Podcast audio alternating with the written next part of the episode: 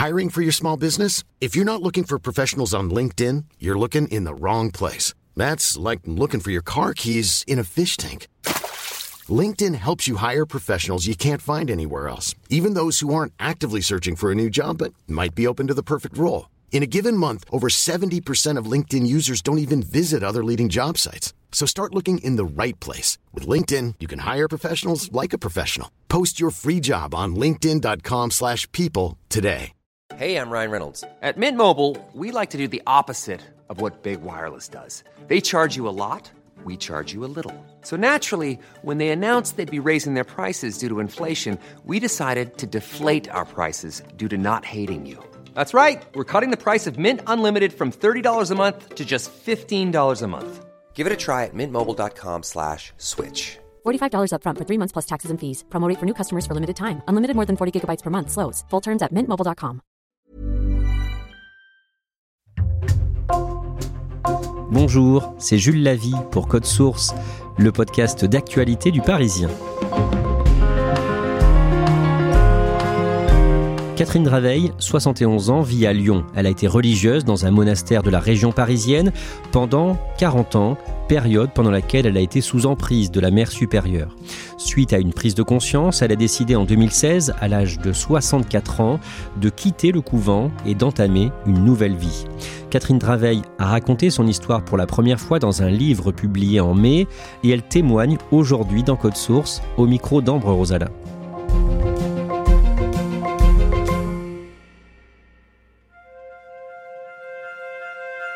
Je rencontre Catherine Draveil chez elle à Lyon. C'est une petite femme aux cheveux blancs coupés au-dessus des épaules, très souriante et très bavarde. Catherine est née en Savoie, à Chambéry en 1952. Mais très vite, sa famille déménage à Versailles, en région parisienne. Catherine est la quatrième d'une fratrie de dix enfants. Leur père est ingénieur à EDF et leur mère ne travaille pas pour s'occuper de toute la famille. À la maison, la religion catholique est omniprésente. Dans ma famille, Dieu était euh, toujours présent partout. Le matin, on commençait par une prière en famille, à genoux euh, devant une statue de la Vierge. Le soir, on finissait la journée par une prière. Avant et après les repas, bénédiction et grâce. Première communion à 5 ans. Et du coup, c'est une petite fille de 5 ans, il faut qu'elle trouve des péchés à dire pour se confesser. Alors, toutes les petites bêtises deviennent des péchés. Et ça, je pense que ça, c'est quelque chose qui a ancré la culpabilité en moi parce que, du coup, comme euh, il fallait se confesser, eh bien, toutes les petites broutilles que tous les enfants euh, ont coutume de faire devenaient dans ma tête des péchés. Quand elle a 8 ans, Catherine est une enfant malheureuse et elle fait une dépression infantile. La vie m'intéressait pas. Je disais, moi, on, m'a mis dedans sans me demander la permission. Si je pouvais partir, je partirais parce qu'elle m'intéresse pas. Mais euh, je peux pas partir, donc il faut bien trouver une solution. Et la solution, j'ai trouvé dans ce que je connaissais, la religion. J'avais appris au catéchisme que j'avais été créé pour louer Dieu, l'adorer, le servir et obtenir ainsi le bonheur du ciel. Donc le bonheur, c'est pour le ciel. Donc c'est normal qu'on soit pas heureux sur la terre. Voilà, faut y passer pour un hypothétique bonheur du ciel. C'est de là que me vient cette petite voix intérieure qui m'a poursuivi toute ma jeunesse, mon adolescence, qui me disait qu'il fallait que je sois religieuse. En grandissant, Catherine essaye de faire taire cette petite voix en se rebellant contre ses parents et leur éducation stricte. Elle fait beaucoup de bêtises à l'école, à tel point qu'à 13 ans, elle est envoyée en pension. À 18 ans, elle choisit de faire des études de médecine. Sa mère, qui trouve que la médecine est un milieu athée et donc dangereux, n'approuve pas du tout. Catherine poursuit quand même ses études et en entrant en quatrième année de médecine, elle n'est toujours pas débarrassée de cette petite voix intérieure qui lui intime de devenir religieuse. Régulièrement, elle revenait dans ma tête en me disant Et ta vocation Et ta vocation? Et un jour, j'en ai, eu assez d'être un peu tiraillée entre les deux j'ai décidé euh, au mois de mars là d'arrêter médecine et de rentrer dans un monastère. Alors évidemment, j'ai cravaché pour pour avoir mon examen parce que j'avais un peu d'amour propre. Je voulais pas qu'on dise que j'étais rentrée au couvent parce que j'avais raté médecine. Et je suis rentrée au monastère à 22 ans et demi. Le 6 janvier 1975, Catherine entre dans un monastère très strict. Comme une autre sœur porte déjà le prénom de Catherine, elle est obligée d'en changer. Elle se fait désormais appeler sœur Marie-Pia. Elle doit couper ses cheveux à ras et porter un habit monastique. Elle doit obéir à l'abbesse du couvent, Mère Édith. La première année, Catherine est postulante. Elle a un an pour s'initier à la vie monastique et savoir si cette vie est faite pour elle. La première année, c'est une année de discernement. Est-ce que je suis vraiment faite pour cette vie-là ou pas?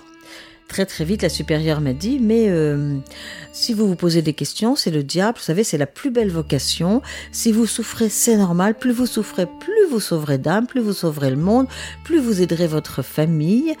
Donc, on a tout de suite l'interdiction de se poser les vraies questions.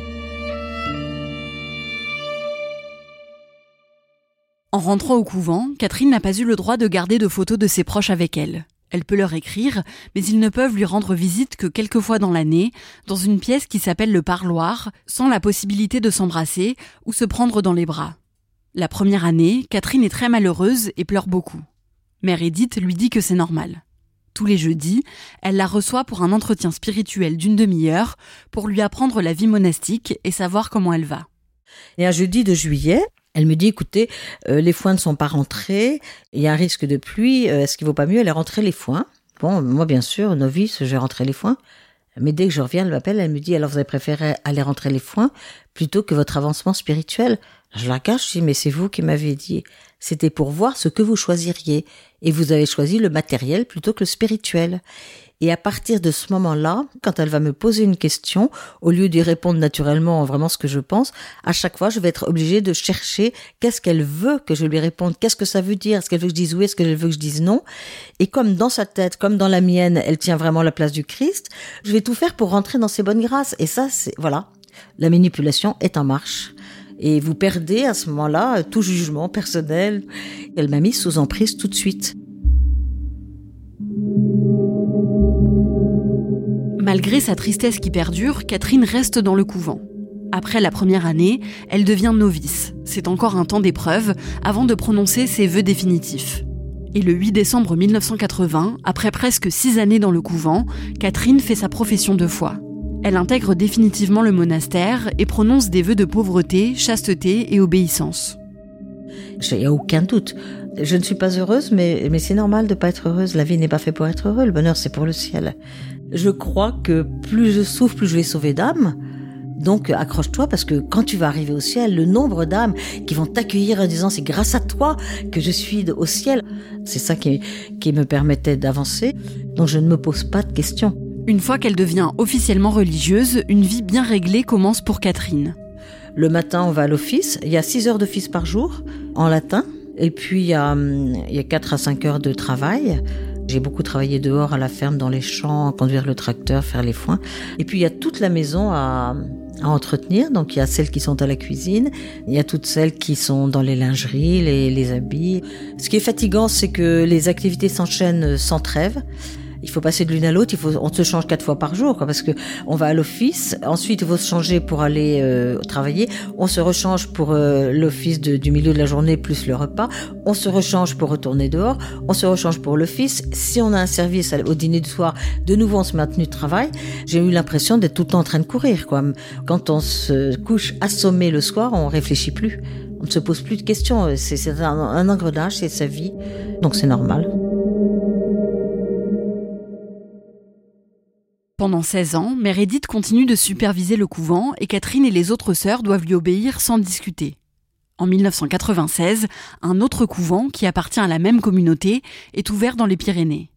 Il est toujours sous la supervision de Mère Edith et Catherine y est envoyée à contre-cœur. Là-bas, elle ne travaille plus dehors. Elle est nommée à l'économa. Avec d'autres sœurs, elle est chargée de la gestion financière du couvent mais elle ne peut jamais prendre d'initiative et doit seulement se contenter d'obéir à Mère Edith. La moindre démarche, il fallait demander une permission.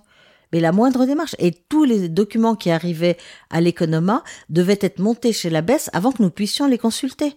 Et le jour où j'attendais une réponse rapide et où je l'ai regardé la réponse avant de le monter, mais je me suis fait descendre.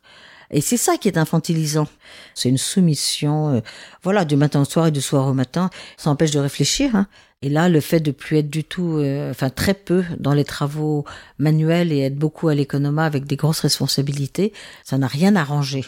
La loi canonique demande aux abbés et aux abbesses de présenter leur démission au pape à l'âge de 75 ans, ce que Mère Edith ne fait pas. En 2010, à l'âge de 80 ans, elle finit par remettre sa démission et une nouvelle abbesse est élue.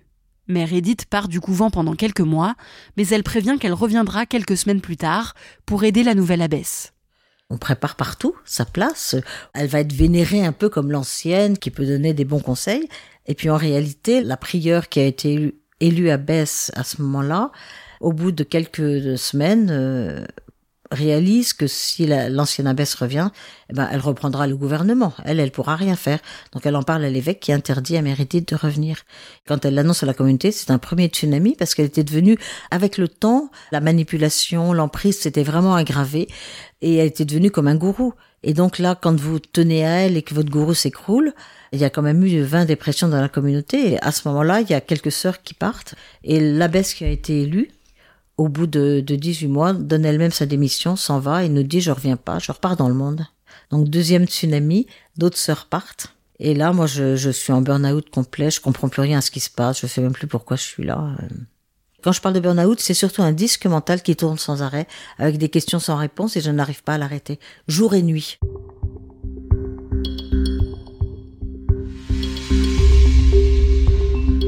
Après 35 ans de vie monastique, Catherine commence à remettre en question sa place au sein du couvent. Une nouvelle abbesse, Mère Gertrude, est élue. C'est la troisième supérieure de Catherine depuis qu'elle est entrée dans le monastère, et elle a le même fonctionnement très strict que les anciennes. En mars 2013, à l'Economa, un projet de gros travaux dans le couvent est étudié. Catherine trouve que ce n'est pas une bonne idée. Elle pense qu'après les nombreux départs de sœurs, la communauté est en grande souffrance et que ce n'est pas le moment de se lancer dans de gros travaux qui vont coûter très cher et elle organise une réunion pour en discuter. Et la veille de la réunion, la supérieure, mère euh, Gertrude, m'appelle dans son bureau et me dit Vous avez dit je sais pas quoi, enfin c'est une bêtise à une sœur, ça l'a beaucoup choqué. Donc, avec mon conseiller, nous avons décidé que vous n'iriez pas à la réunion de demain matin. Mais à cette époque-là, je suis complètement blindée. En fait, j'ai une telle souffrance intérieure, mais que je ne veux pas voir, que j'ai tout blindé. Donc, euh, ça, ça glisse sur moi comme sur les plumes d'un canard. Je dis Bah très bien, j'irai pas. Hein. Et puis, je vais me coucher comme ça. Et le lendemain matin, au moment où le réveil sonne pour aller à l'office, je m'assieds sur mon lit et je m'entends dire tout haut, j'ai dit oui 35 ans, aujourd'hui je dis non, je refuse que l'on me traite comme un enfant que l'on mette au coin. Mais moi je suis moi-même stupéfaite. Je me dis mais qui parle, qu'est-ce qui se passe? Et de me dire Catherine, aujourd'hui, c'est un jour capital. Tu ne peux plus rester là sinon tu meurs.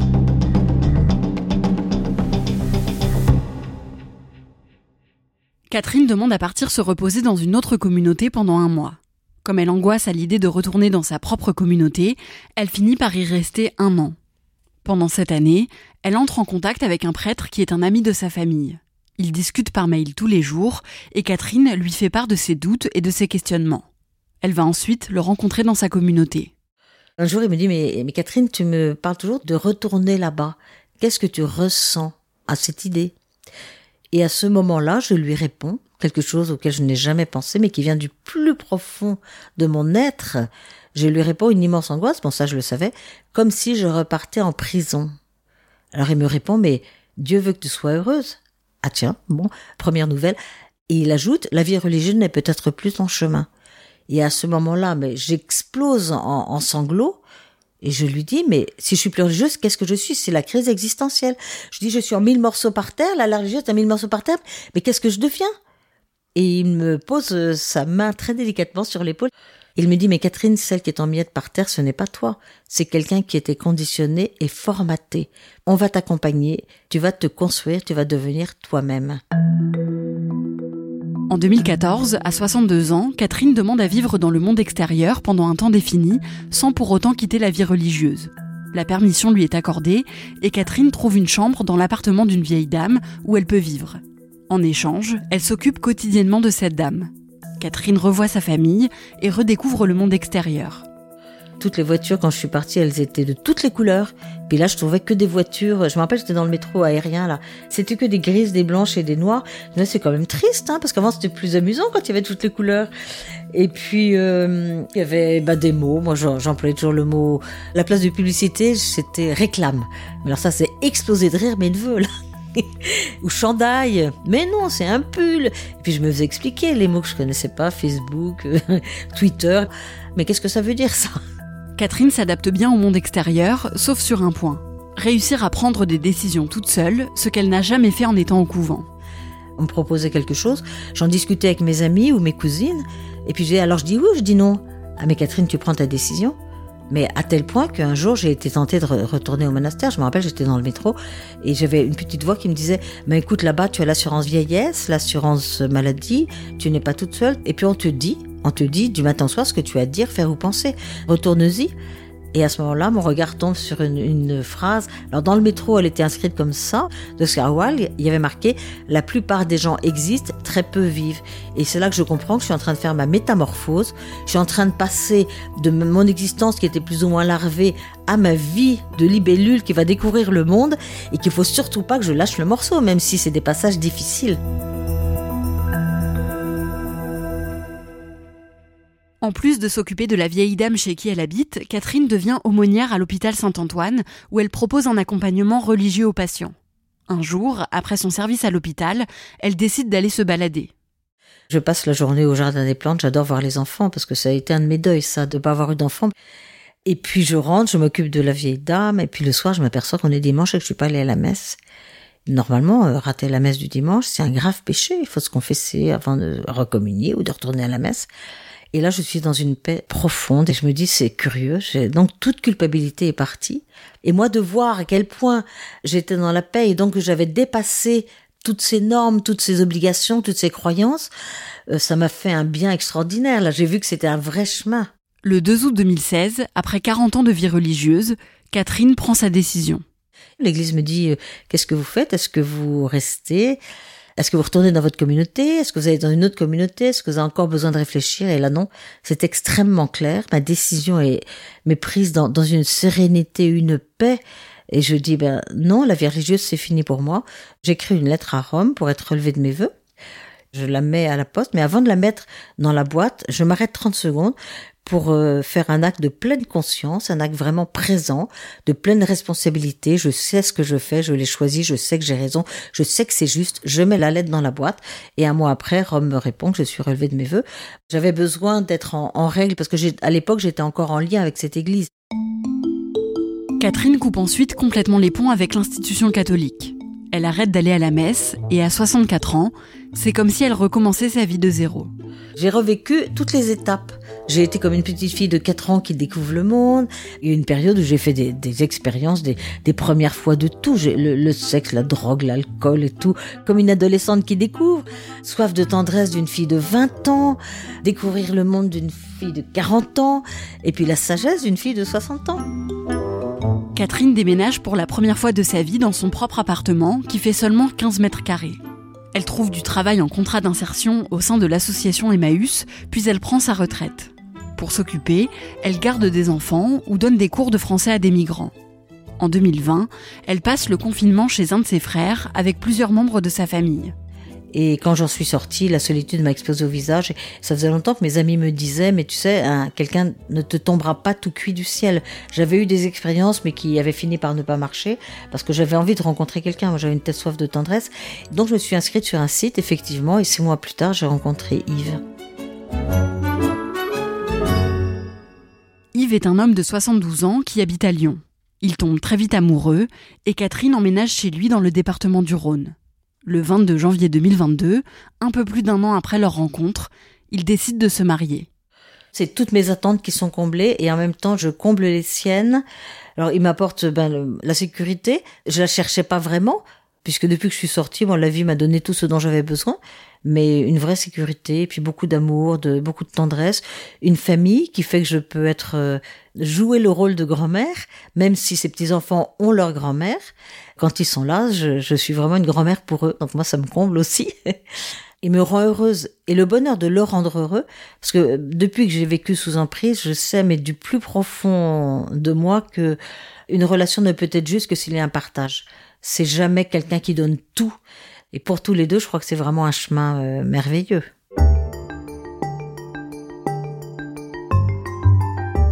Mon chemin de vie ne passe plus par l'Église catholique et par les religions. Et quand on me demande si je crois en Dieu, pour moi, ce Dieu, s'il existe en tous les cas, il veut que tous les hommes soient heureux aujourd'hui dans la vie. Il nous laisse le choix de nos moyens pour être heureux. Il nous accompagne quels que soient nos choix. Il est amour, il est relation il veut que je sois heureuse. Moi, je suis dans l'amour, je suis dans la relation, je suis heureuse. Je ne peux pas aller mieux et je vis la minute présente en plénitude.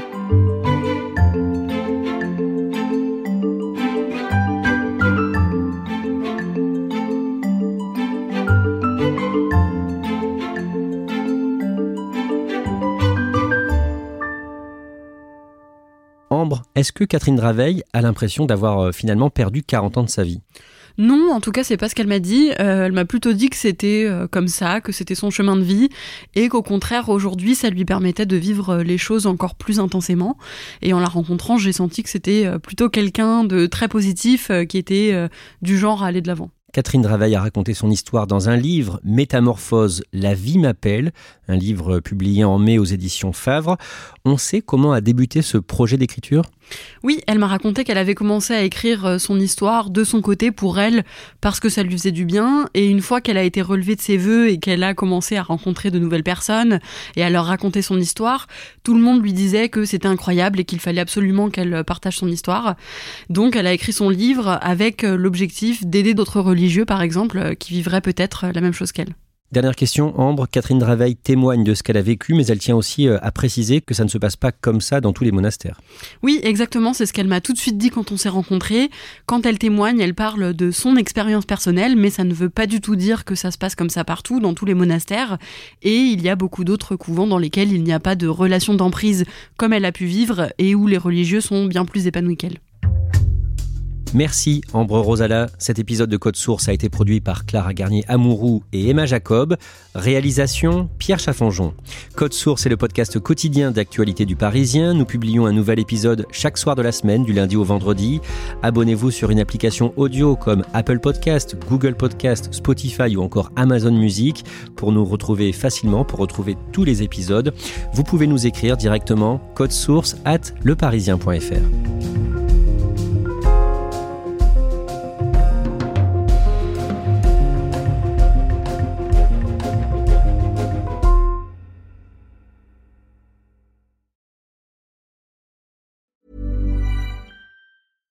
Small details are big surfaces. Tight corners are odd shapes. Flat, rounded, textured, or tall. Whatever your next project, there's a spray paint pattern that's just right. Because Rust new Custom Spray 5 and 1 gives you control with five different spray patterns. So you can tackle nooks, crannies, edges, and curves without worrying about drips, runs, uneven coverage, or anything else. Custom Spray 5 and 1 only from Rustolium. Support comes from ServiceNow, the AI platform for business transformation. You've heard the hype around AI. The truth is, AI is only as powerful as the platform it's built into. ServiceNow is the platform that puts AI to work for people across your business, removing friction and frustration for your employees, supercharging productivity for your developers, providing intelligent tools for your service agents to make customers happier all built into a single platform you can use right now. That's why the world works with ServiceNow. Visit servicenow.com/ai for people to learn more.